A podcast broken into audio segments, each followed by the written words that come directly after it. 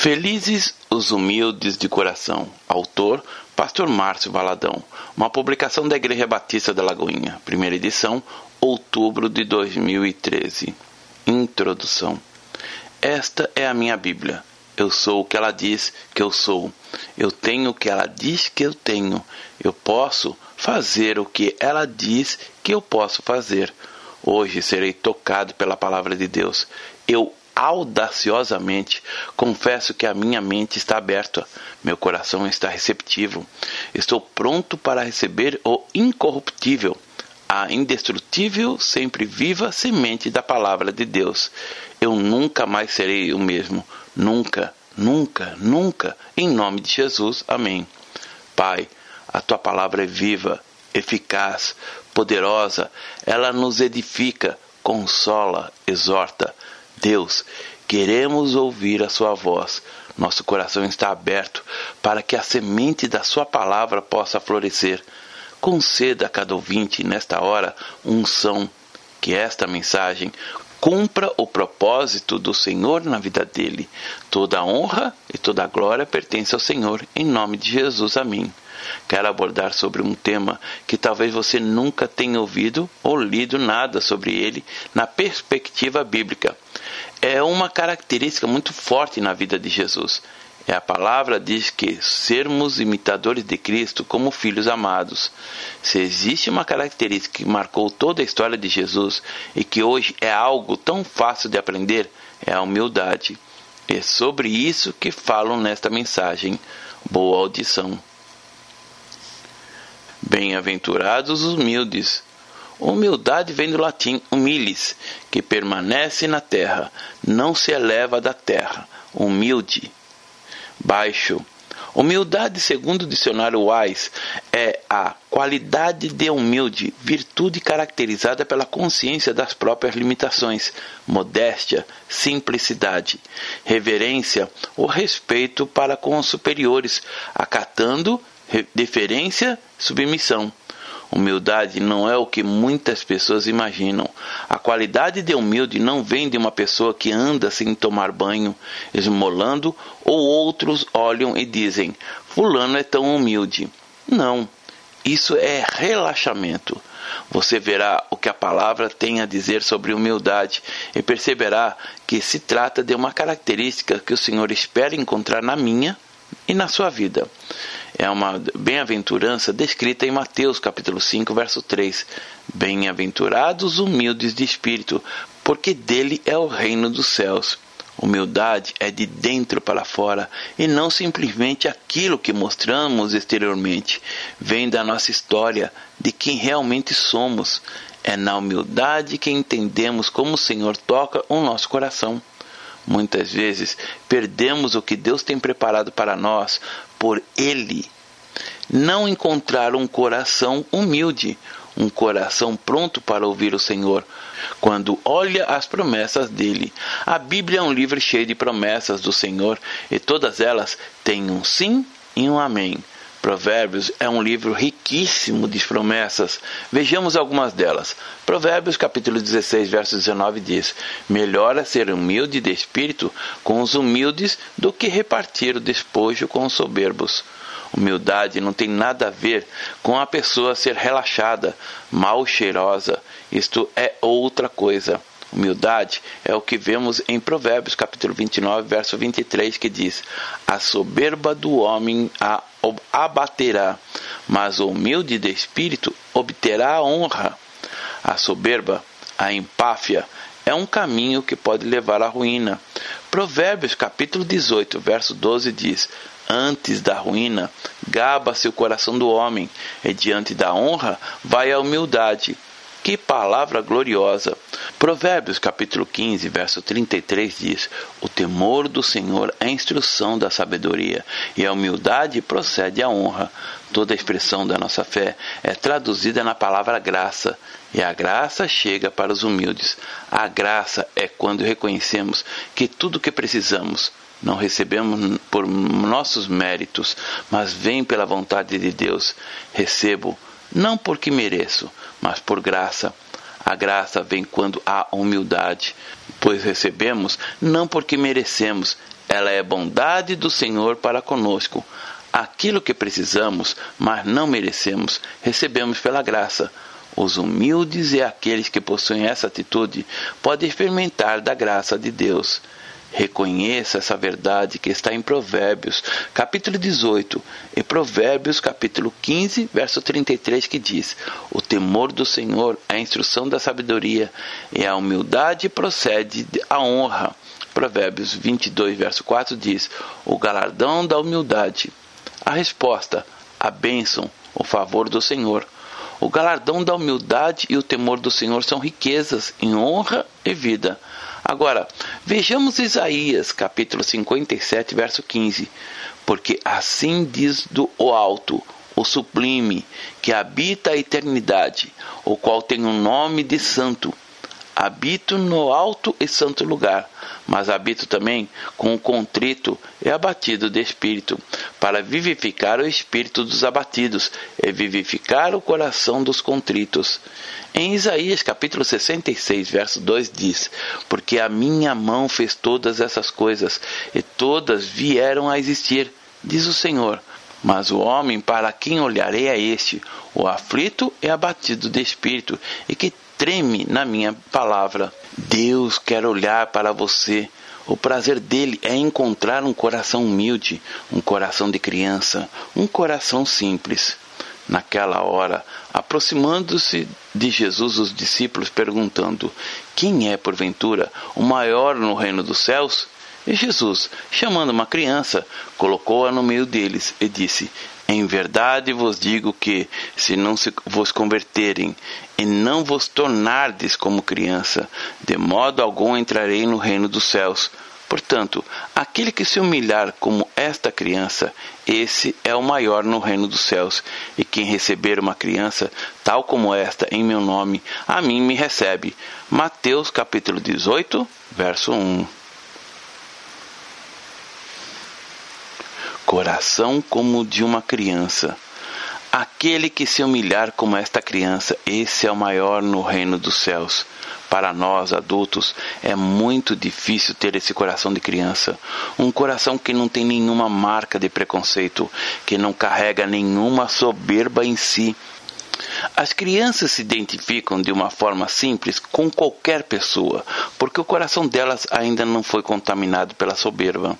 Por isso, o Senhor diz: portanto, aquele que se humilhar como essa criança, esse é o maior do reino dos céus.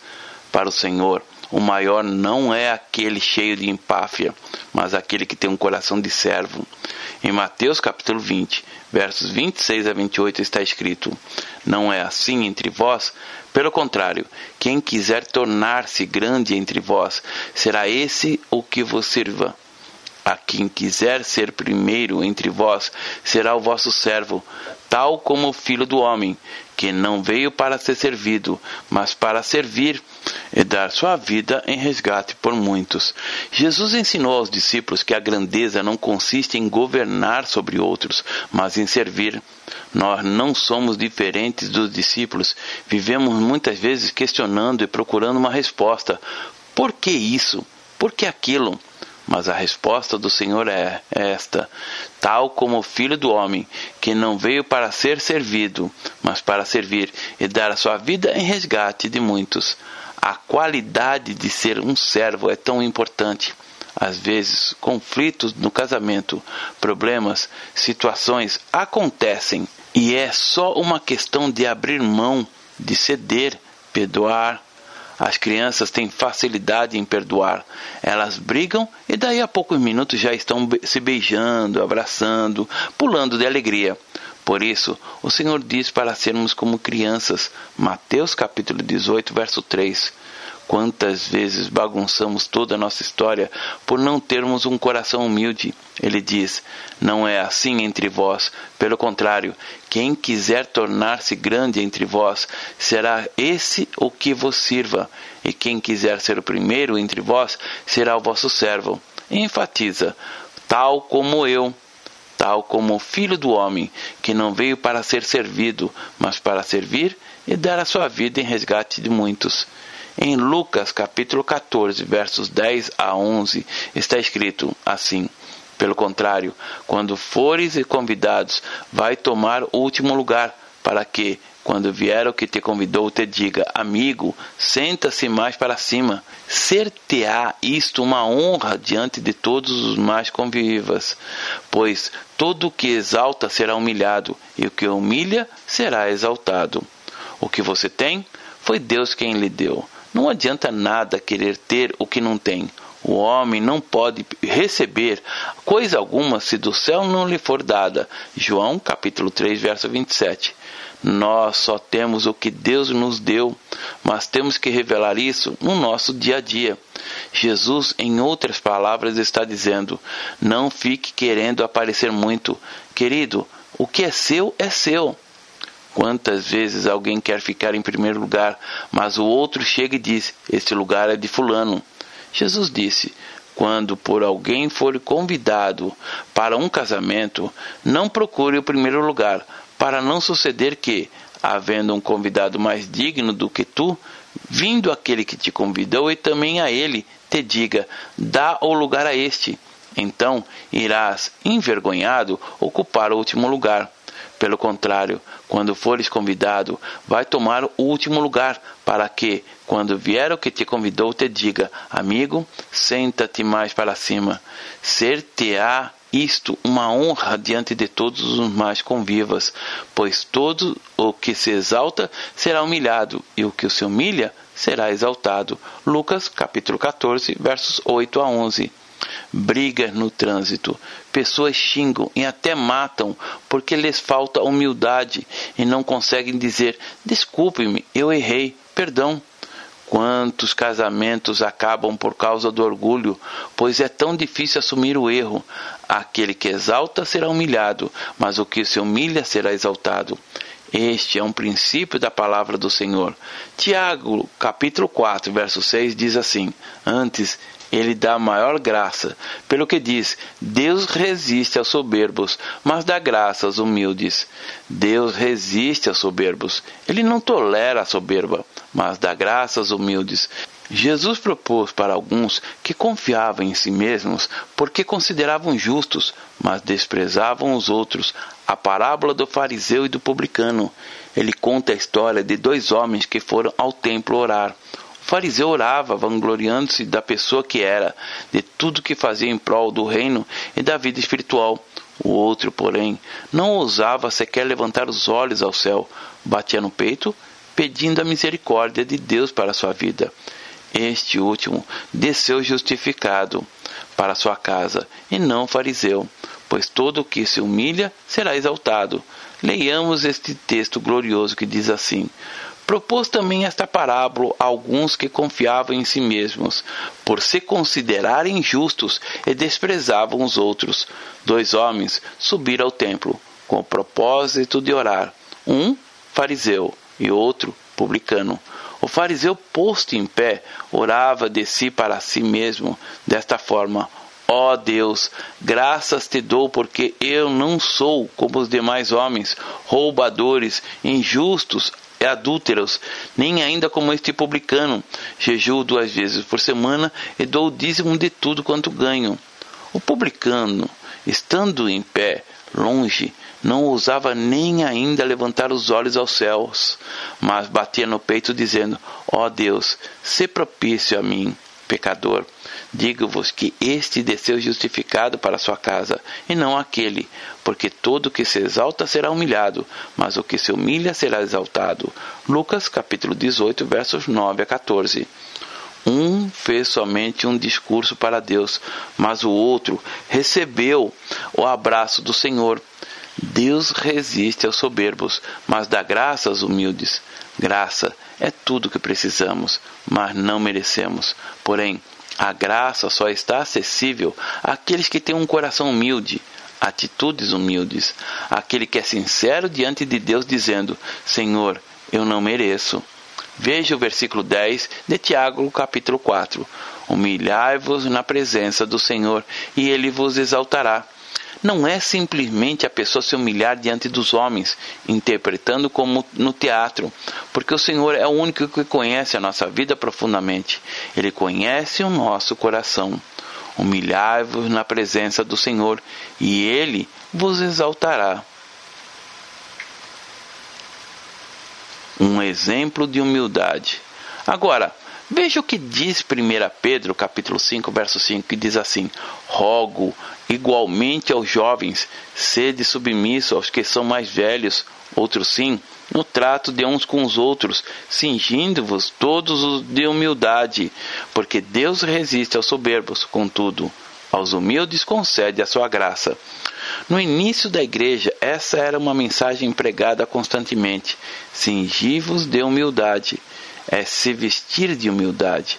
Isso não significa que você vai andar aos trapos, não é nada extremo, mas dentro do coração cingivos de humildade, porque Deus resiste aos soberbos, contudo, aos humildes concede a sua graça. Enquanto a pessoa não entende a necessidade de abandonar a soberba, é difícil compreender a vontade de Deus. Saulo era um homem cheio de empáfia, se ufanava dos diplomas que tinha, tinha um coração soberbo, mas houve um momento em que ele caiu. Ele teve um encontro com o Senhor foi transformado, sua vida mudou.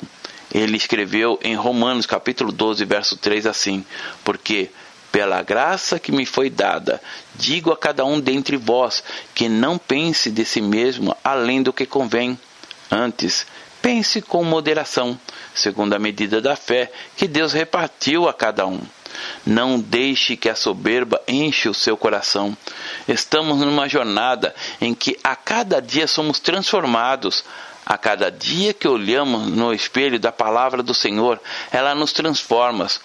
Paulo escreveu: Não pense de si mesmo além do que convém. Muitos pensam que para servir ao Senhor é preciso tantas as coisas, mas é tão simples.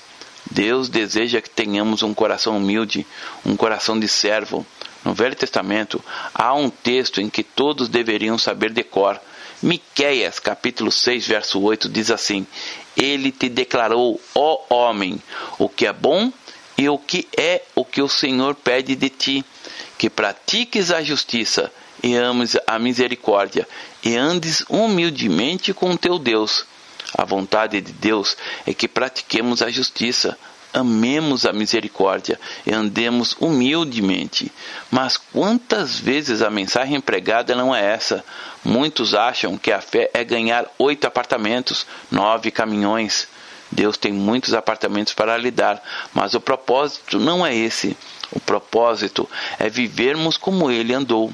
Jesus é o nosso exemplo. A palavra cristão não significa aquele que é da religião de Cristo. Cristão significa aquele que tem a natureza de Cristo. A nossa fé é este milagre, Jesus Cristo vivendo em nós. O único que pode andar cheio de empáfia é o Senhor. Ele podia estufar o peito e dizer: Eu. No entanto, quando olhamos a vida de Jesus, vemos a caminhada dele com humildade, conforme está escrito em Mateus capítulo 11, verso 29. Tomai sobre vós o meu jugo e aprendei de mim, porque sou manso e humilde de coração, e achareis descanso para a vossa alma. Não é o seu exterior, querido, mas o que está em seu coração. Em João capítulo 13, versos 14 e 15, Jesus disse assim: Ora, se eu, sendo o Senhor, eu, mestre, vos lavei os pés, também vós deveis lavar os pés uns dos outros, porque eu vos dei o exemplo, para que, como eu vos fiz, façais vós também. Os carros naquela época não eram movidos a gasolina, não tinha canos de descarga como os nossos. Os sapatos eram sandálias. As pessoas caminhavam e pisavam em tudo que era deixado pelo chão. Por isso, quando entravam na casa de alguém, o servo tinha que lavar os pés, tirar todo aquele mau cheiro de todos os detritos que estavam nos pés das pessoas. No texto de João capítulo 13, a partir do verso 1, Jesus lava os pés dos discípulos. Ele nos dá uma lição de humildade, que diz assim: Ora, antes da festa da Páscoa, sabendo Jesus que era chegada a sua hora de passar deste mundo para o Pai, tendo amado os seus que estavam no mundo, amou-os até o fim. Durante a ceia, tendo já o diabo posto no coração de Judas Iscariotes, filho de Simão, que traísse a Jesus, sabendo este que o Pai tudo confiara às suas mãos e que ele viera de Deus e voltava para Deus, levantou-se da ceia, tirou a vestimenta de cima e, tomando a toalha, cingiu-se com ela. Depois, deitou água na bacia e passou a lavar os pés dos discípulos e a enxugá-los com a toalha com que estava cingido. Aproximou-se, pois, de Simão Pedro, e este lhe disse: Senhor, tu me lavas os pés a mim? Respondeu-lhe Jesus: O que eu faço não sabes agora, compreendê-lo-ás depois. Disse-lhe Pedro: Nunca me lavará os pés. Respondeu-lhe Jesus: Se eu não te lavar, não tens parte comigo. Então Pedro lhe pediu: Senhor, não somente os pés, mas também as mãos e a cabeça. Declarou-lhe Jesus: Quem já se banhou não necessita de lavar senão os pés. Quanto ao mais, está todo limpo. Ora, vós estáis limpos, mas não todos, pois ele sabia quem era o traidor. Foi por isso que disse: Nem todos estáis limpos. Depois de lhes ter lavado os pés, tomou as vestes e, voltando à mesa, perguntou-lhes: Compreendeis o que vos fiz? Vós me chamais de mestre e eu senhor, e dizeis bem, porque eu sou. Ora, se eu, sendo o Senhor e o Mestre, vos lavei os pés, também vós podeis lavar os pés uns dos outros, porque eu vos dei o exemplo, para que, como eu vos fiz, façais vós também. João capítulo 13, versos 1 a 15. A nossa fé é seguir o Senhor. Não há nenhum rito na fé cristã. Nossa fé é este espelho de caminhar como Jesus, indistintamente. Filipenses capítulo 2, verso 5 diz assim: Tende em vós o mesmo sentimento que houve também em Cristo Jesus, pois ele, subsistindo em forma de Deus, não julgou como usurpação o ser igual a Deus, Antes, a si mesmo se esvaziou, assumindo a forma de servo, tornando-se em semelhança de homens, e, reconhecido em figura humana, a si mesmo se humilhou, tornando-se obediente até a morte e a morte de cruz. Ele fez uma escolha. Alguém pode dizer que foi humilhado, mas Jesus a si mesmo se humilhou. Não foram os outros que o humilharam. A si mesmo se esvaziou, assumindo a forma de servo, tornando-se em semelhança de homens, e reconhecida em figura humana a si mesmo se humilhou, tornando-se obediente até a morte, e morte de cruz. O Senhor espera que sejamos como está escrito no Salmo 34, verso 2, que diz assim: Gloriar-se-á no Senhor a minha alma, os humildes ouvirão e se alegrarão um coração quebrantado e contrito, um coração humilde, o Senhor não despreza. A única maneira de vivermos a fé, segundo a vontade de Deus, é termos um coração humilde. Aquele que tem um coração humilde não é necessariamente aquele que chora, ainda que as lágrimas possam falar ao Senhor o que sentimos. Mesmo aquele que não chora com tanta frequência pode também ter um coração humilde e quebrantado. Jesus é o nosso exemplo. Precisamos ser humildes como o Senhor é. Há muitas pessoas humildes, soberbas e arrogantes. Veja o que diz o Salmo 138, verso 6 a respeito delas. Diz assim: O Senhor é excelso, contudo, atenta para os humildes. Os soberbos, ele os conhece de longe. O Senhor é grande ele é exaltado, mas a sua grandeza não o separa da sua criação. Nós, ele atenta para os humildes, cuida dos humildes e supre as suas necessidades, mas os soberbos, ele os conhece de longe. A palavra diz em Salmos, capítulo 10, verso 17 assim: Tens ouvido, Senhor, o desejo dos humildes. Tu lhes fortalecerás o coração e lhes acudirás. Salmos 37, verso 4, diz assim: Agrada-te do Senhor, e Ele concederá os desejos do teu coração. O Senhor tem ouvido os desejos dos humildes. O livro mais antigo da Bíblia é o de Jó. Ele foi o primeiro a ser escrito e nele há tanta sabedoria quanto nos outros livros da Bíblia. Jó, capítulo 22, versos 27 a 29 diz assim: Orarás a ele e ele te ouvirá e pagarás os teus votos.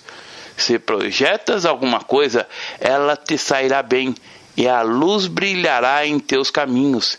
Se estes descem, então dirás: Para cima, e Deus salvará o humilde. Deus salvará os humildes. O que vamos fazer com tudo isso?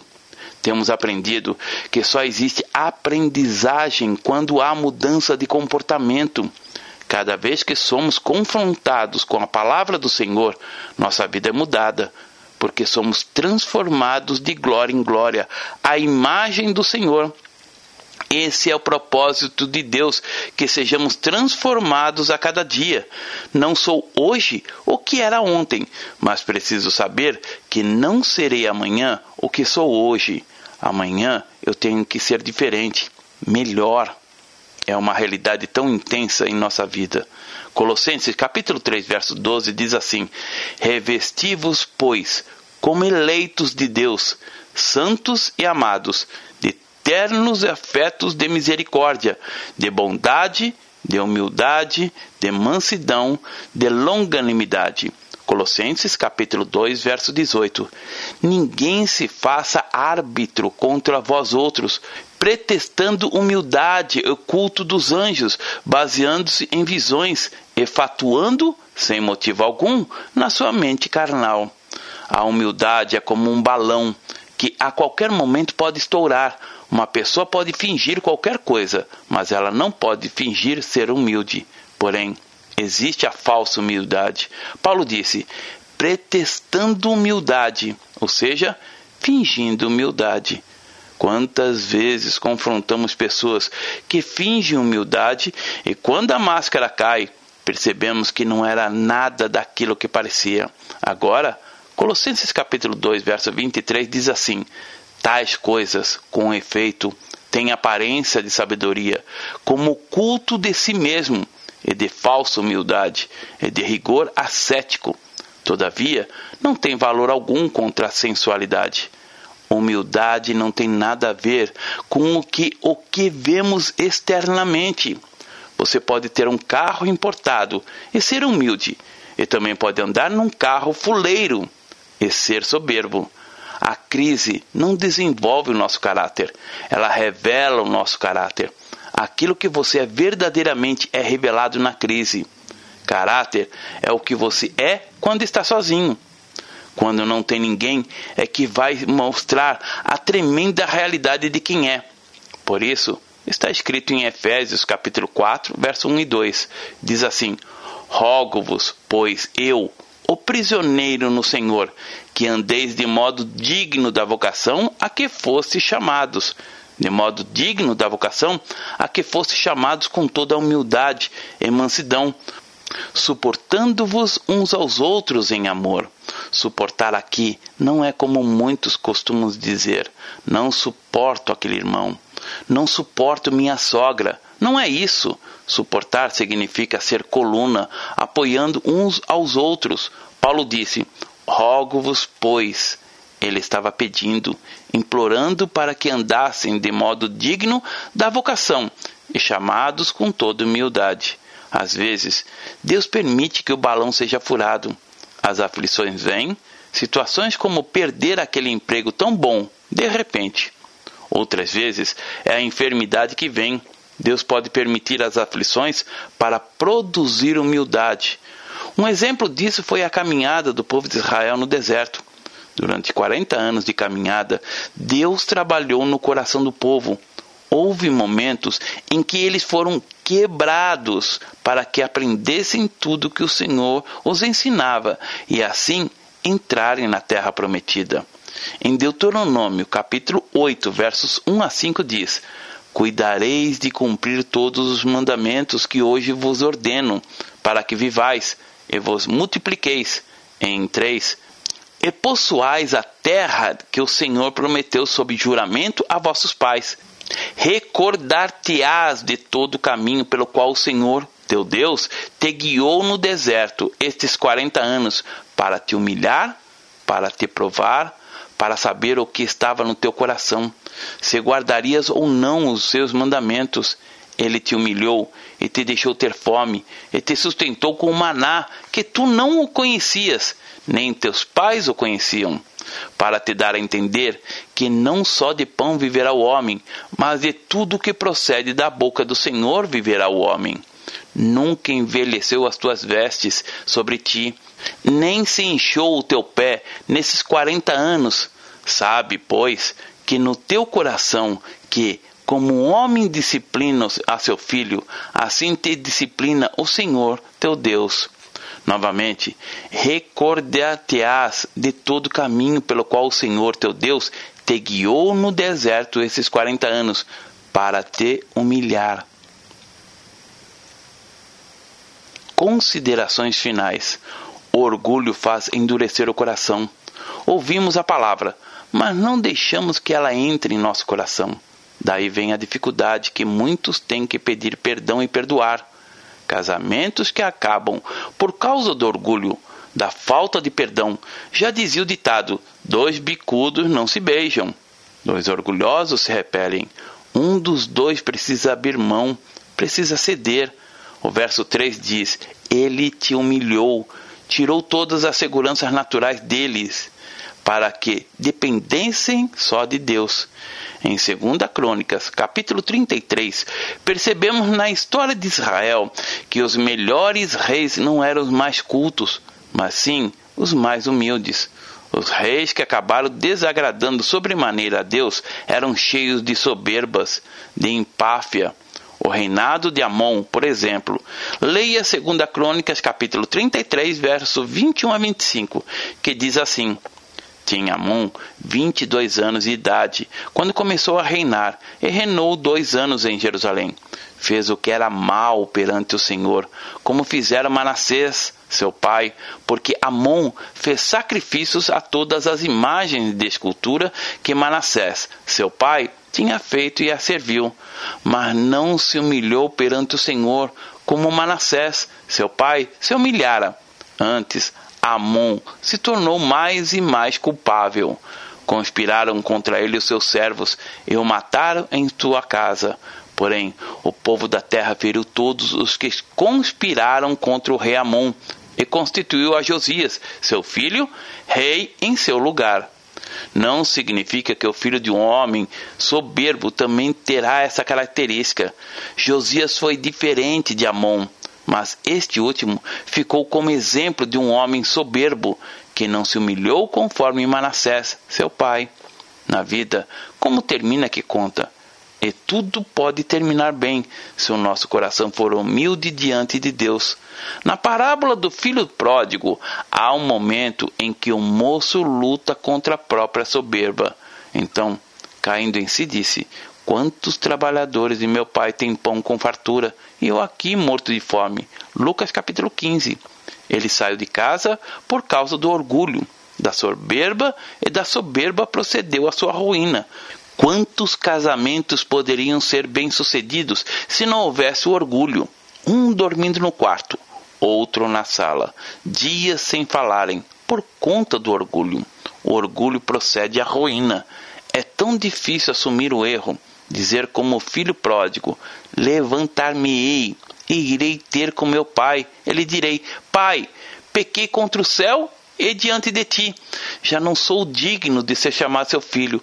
Trata-me como um dos seus trabalhadores. Lucas capítulo 15, verso 18 e 19. Você conhece a história que está em Lucas 15.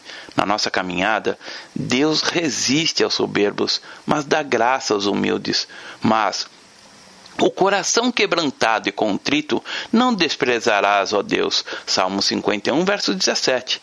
Que você, neste momento, possa orar ao Senhor dizendo: Dá-me um coração como o seu, um coração humilde, que não olha de cima para baixo, mas que possa olhar de baixo para cima, vendo o meu próximo como maior do que eu.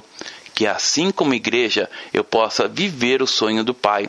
Espírito Santo, tenha a liberdade de agir no meu coração, trazendo a realidade da minha própria vida, que eu possa ter um coração humilde em seu precioso nome. Amém. Deus abençoe. Pastor Márcio Valadão. Jesus te ama e quer você.